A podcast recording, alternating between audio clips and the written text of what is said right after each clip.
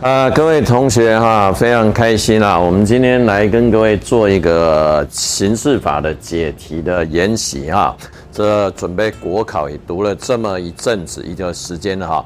那国考的准备，有的同学哈越读越乱，啊，有的同学是越读越开心哈。啊，一样都是老师在教，怎么会有人越读越乱？啊，怎么会有人越读越开心呢？啊，有些事情不要想太多，你都稍微感触一下哈。来，上面是我们从小就学到的观念，叫一加一等于二。好，那下面来说的话，哇，这四则运算哈，哇，有加减哈，好险乘除还没来。我刚刚本来要补乘除，但是想说就不用了哈。来，光是下面这样子，你看就很迷人了。那上面只有这样两个一两根筷子，一加一就是啊，下面加了个半天，诶，还是二。好，那各位同学有没有看得懂我们这里的各种含义啦？哈。来，下面这个方式哈，是我们在读书的时候一定要学的什么？做学问，做学问的时候哈，它就是一种学理型的思考，对不对啊？在座同学，我知道现在要考国考哦，啊，非常竞争。那下面很多各中翘楚的同学啊，大家很多一定都读过了哈，至少大专甚至是硕士啊，还有博士生的同学，我们都很欢迎。那如果在学理上来说啊，就是这个方式了，啊有没有啊？我们在写一个论文的时候啦，在做一个研习，在处理一篇期刊的时候，你都要去找很多很丰富的资料。那其实很丰富的资料找来，为了写一件事情，我们要开始假说、乙说、丙说，各种不同的观点出现。所以在学理上的话，我们常常把它开玩笑叫由简成繁呐。什么叫由简成繁呢？明明就是一个争点，可是它写起来东西你丰富，材料如果不够丰富的话，呃，看起来好像这个张力就不够哈。我想大家都读过些呃这些大专啦哈，那研究所你常知道，你看所谓的期刊论文也都是这样子处理啊。所以学理上的东西我们绝对尊重啊，包含教授们要推甲说、乙说、丙说，最后通说在哪里，这个都是教授的自由。所以各位如果来上过我的课的话，你相信回想一下，我们从来没有在课堂上，或者是各位私底下来发问的时候，你从来没有听过我讲过说哪个老师的讲法是错的，哪个老师的讲法是不好的，没有。为什么？因为学术是自由的啊，所以说，尤其像我们刑事法这种社会科学哦。它一定是自由的，大家有自由心证，大家的看法都会不一样。孔子都跳出来讲话啦，君子和而不同啊，君子和平相处，但是他的意见是不同的。这个就是我们在讲学理型哈，由简成繁就在这。可是各位啊，如果我刚讲这边的时候，你还陶醉在学术里面哈，还在学理上面在开始去思考的话。那我们非常开心，可是各位来，我们现在手指这里哈，因为有个更现实的问题，大家应该都是要参加国家考试，有吧？啊，那国家考试来说的话，有没有办法像你这样很丰富的各种学说跑出来？国家考试它就是为了几个字：第一个公平，第二个公正。第三个公开，哎，我们一定要公开这个题目到底它的这个问题点在哪里？那我们为求公正，我们一定要有一个大家都可以接受的模式。所以各位，你看刚刚写在这边的通说有没有？如果你跑来国考来说的话，这通说是一定要出现的嘛？所以你看，在整个我们两个公式这样哈，乘的方程式这样看下来，各位也可以看得很清楚。如果你用学理上的这一点来准备好考我们的国考的话，哈，各位一定是很辛苦哈，哦，可能会走了一大段曲曲折折、蜿蜒的道路哈。为什么？因为你把方向给弄错了。我这几年哈教学上有越来越发现哈，同学会有一个迷思，就是。诶，奇怪的哈，这有的书上怎么会写的这么多？那有的书上好像怎么没有写这么多？只要是教授的教科书，几乎都是在这个地方。教授嘛，身为一个教授，你如果不能写出很多的争执来的话，那你会发现好像这个教授的地位不太够。但是如果在国考来说，如果这本书还是这么多的说法来讲的话，那是不是读起来会很累呢？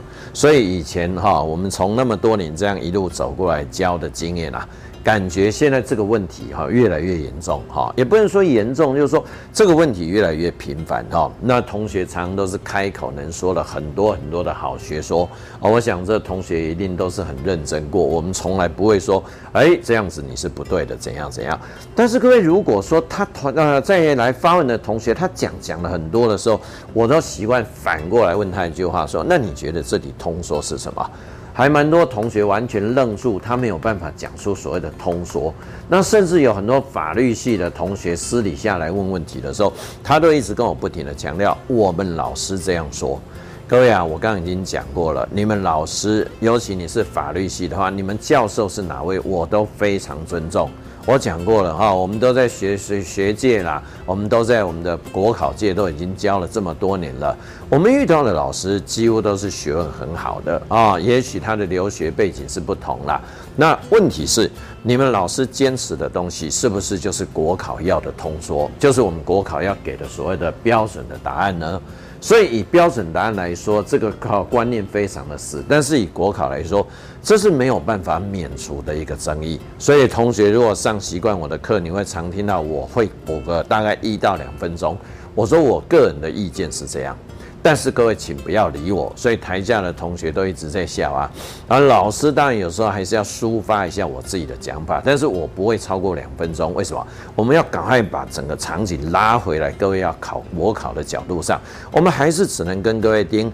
各位同学不用理我。为什么？因为国考它的通说是在这边，所以我们后续会来帮各位接下来来示范一下。不论是考刑法还是刑事诉讼法，甚至刑法有申论题、有选择题的课程，都是一样的处理法。你千万不要把那个问题给复杂化了，有没有？这是我刚刚一直强调了这么两三次了。我说现在我们教学一年比一年来有越来越严重这种情况，这个趋势哈。也许我们的这边的参考书的编著者学问非常好，他希望给你很多很多的东西，可是。各位啊，你一定要注意一下你自己是否能不能消化的问题。所以我在教学上也常被同学哈这个这个质疑啊，哈，我们讲质疑是比较有一点不太礼貌啦。那同学质疑，我们也不会说怪罪同学，他的质疑都是哎，奇怪，那周老师好像只讲通说呢，好像其他什么说法都不讲。各位啊，我好歹我也念过研究所，我也写过三十几篇的期刊哈。如果您私底下愿意跟我来聊的话，你看你要听什么？我尽我的所能，我都可以告诉你。但是我上了我们的讲台之后，我们的工作就要哈类似一个漏斗一样。来，大家都知道漏斗的上面有非常东西多的东西会这样倒下来。但是如果我们让它直筒型的，让你也接受这么多的东西，你根本就没有办法消化嘛。所以三九九吃到饱。五九九吃到饱，七九九喝到饱，哦，那种哦餐厅吃起来非常过瘾，对不对？哦，有吃得饱哦，真的是呷甲饱圆。但是你问题是有没有发现，你吃了那么多，你有没有办法消化？所以，我们今天都是讲的非常平易近人哈，也不要吓到各位了。我们讲的都是非常实际的话，学学问你一定要让它层次丰富、条理分明。但是如果在学国考的这条路上，你应该把自己当成一个漏斗，尤其是我们教书的人，我们要帮各位过滤第一次过滤，第二次过滤，最后我们只留下大家最精华的部分。所以，不论你是考刑事、哎刑法还是刑事诉讼法，你有没有发现，我一定会给各位这个建议哈？这个就是我们常讲的三段论证哈。不好意思，我实在很不喜欢讲的那么的文言哈，但是如果很喜欢听的话。我也讲一下给你听哈。所谓的三段论证法就是什么意思？它的大前提你一定要先找得出来。来，各位，什么叫大前提呢？也就是我们常讲的意义。如果你常来上我的课，你会常听到我跟各位讲定义，有没有？因为孔子都一直强调，你要先证明乎嘛。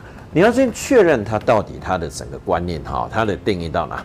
所以我常跟各位强调这一点：你只要有定义，只要有意义出现的话，你的基本分数一定会拿得到。为什么？因为定义都出现啦，人家常说见面三分情，你下手就算你写后续写不完。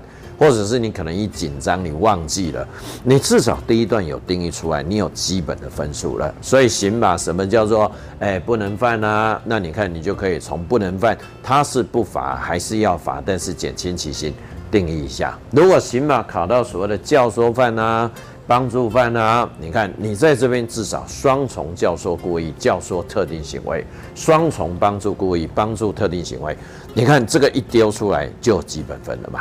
那如果像刑事诉讼法，他喜欢考一些什么强制处分呐、搜索权呐，对不对？那什么叫搜索权？各位怕什么？搜索权跟行政权的不同到底在哪里？因为搜索我们常讲是司法处分，那如果是警方的临检的话，这种临检我们的搜查，这个只是所谓的行政处分的话，不论它的名义是什么，大法官释字五三五号解释文一开始就会跟你行政处分跟司法处分的差异在哪，这样不就很漂亮了吗？所以如果你硬要把这边带来，哇，刚开场白一写就开花了，因为就是哇，好几种说法。全部乱掉了，所以我讲的话哈很平易近人，但是你一定要思考我讲过的这些概念。为什么？因为我们希望各位马上哈，就像这个漏斗一样，直接抓到了重点，直接去考试，这样就可以了啊！千万不要流于竞争呐！那什么竞争呢？哎，啊，别人读这么多，我也要读这么多，他读的更多，我还要比他更多。这个不是在比吃到饱的，好不好？如果你喜欢吃到饱，请你留到国家诶研究所的地方去考研究所的时候，你就可以好好吃到饱。那如果说你要来考国考的话，来各位第二段，你大概把这个题目的争议点讲在这里。所以这个争议点就是我们常开始说的小前提。来，没关系，我写简单就好了哈。所以我们的小前提出现就是争点到底在哪里？各位，什么叫争点呢？我们的争论点，譬如说，哎，大家最常听到的刑法一定会问你说，好几个人在一起犯罪啦，那他到底属于正犯还是共犯？那你看，你一定要在第二段出现一下，因为每个老师、每个教授，他要有他自己的学术地位，所以他提出了争点，一定都会不一样。啊，你看，所以到底算正犯还是教授犯？正犯还是帮助犯啊？下面同学如果一听完，一定马上一直点头，因为这个一定有听过嘛。那再来，像我们泼了汽油，准备要把被害人家烧掉，泼好汽油还没来得及点火，司法官特考考题啊。那你说泼了汽油还来不及点火怎么办？怎么办？就是在这里啦，因为他的着手的问题。所以你的第一段先去确定他该当的什么罪，要点火烧人家的家。当然是我们常讲的公共危险罪，构成要件没有问题。那争点我们就要开始去考虑，那这个泼好油，但是还没点火，到底算不算什么着手？所以啊、哦，这个同学如果常来上课，就常听我们讲，一定有非常习惯的观念的。如果现在讲，你这已经听到哈，已经皱眉头了。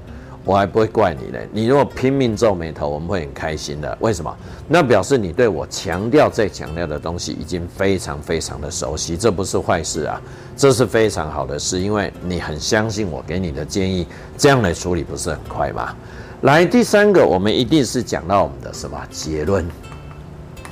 我们一定要写出结论嘛，对不对？或者是我们常写说解题，哎，或者是我们常写一题啊，都可以。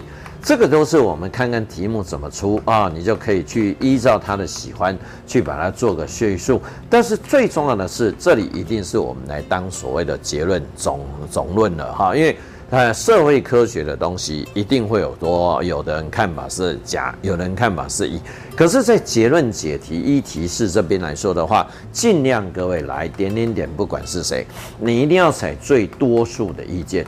因为采最多数的意见来当结论的话，有个好处啊，像以前你看常听到许玉秀老师啦，啊林东茂老师，他们都会叮咛大家说，讲了不同的争点，一定会有分数。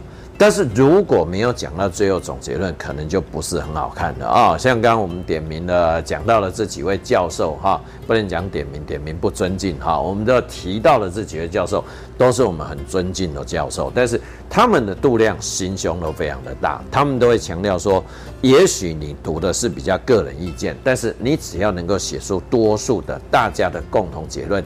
你看，这就是现在我们整个国考，大家每次读到最后，读到开花之后，都不知道自己要怎么去处理它的总结论哦，总论点。其实它的总论点就是大家最多数的人讲的东西就对了嘛，有没有？那如果说今天多数意见你还觉得说还是有争执，因为毕竟学理上还是有很多派嘛，那可能实务界，尤其最高法院已经有固定的那种决议的话。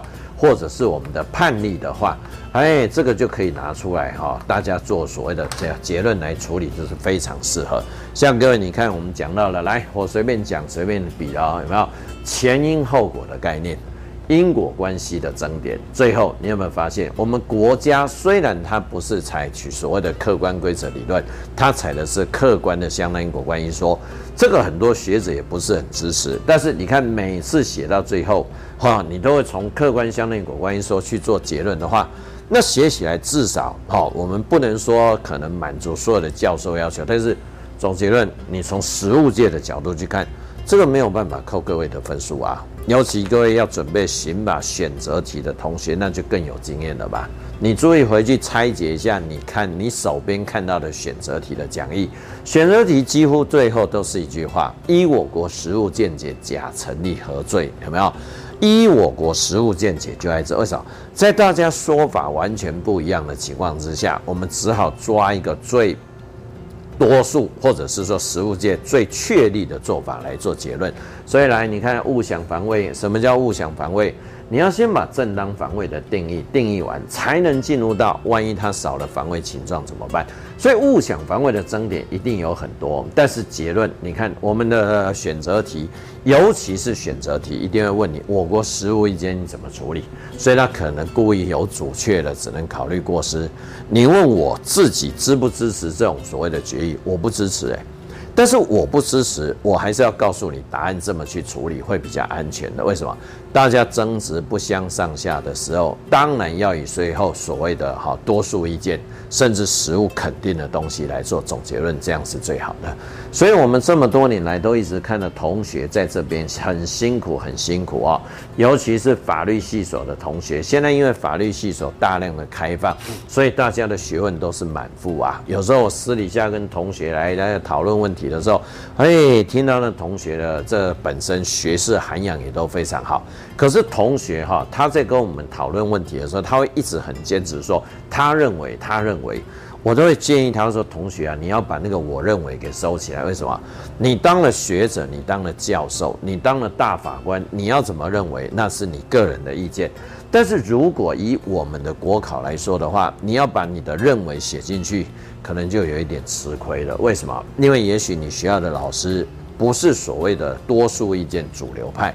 很多教授都很有这个个性的，他不采取通说，他有他自己一套的说辞啊。我每年都会遇到啦，而且遇到同学有时候很伤脑筋，他私底下来问问题，第一句就是：“老师，你讲这个专题，你都没有讲到我们教授提的意见呢。”说真的哈，我们讲小声一点，我们是很不好意思跟那个同学讲说，同学，因为你们教授根本不是主流派，你们教授是少数说中的少数说，你要我上课怎么教？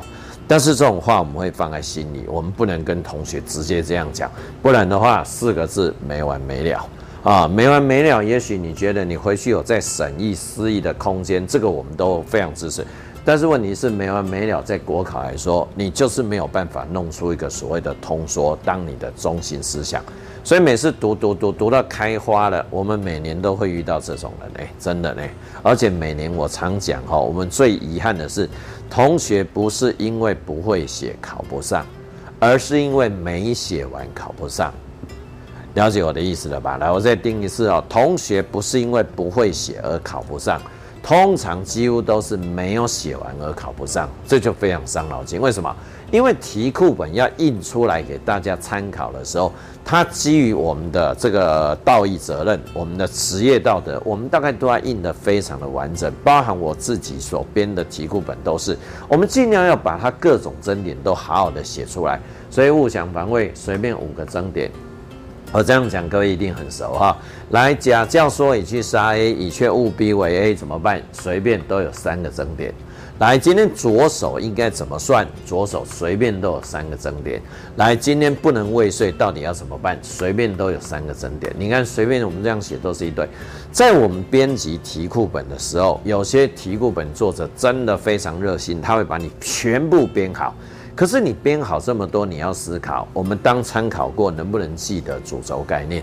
这个就是非常伤脑筋的事情，有没有？所以我们都觉得哦，资讯爆炸的时代最大的优点就是同学找资料真的非常方便好。那因为各种所谓的这种竞争之下，大家看到的东西也是大家都会希望展现最好的东西、最多的东西。